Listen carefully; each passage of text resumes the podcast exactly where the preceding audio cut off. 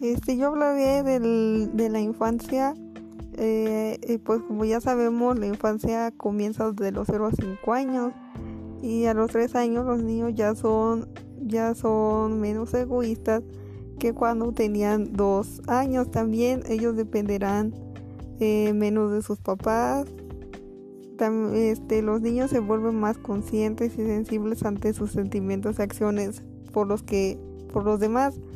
Y aquí este, los padres deberán ayudarlos con sus primeras palabras o, palabras adecuadas para poder así describir sus sentimientos y deseos de tal forma que no se sientan tan frustrados.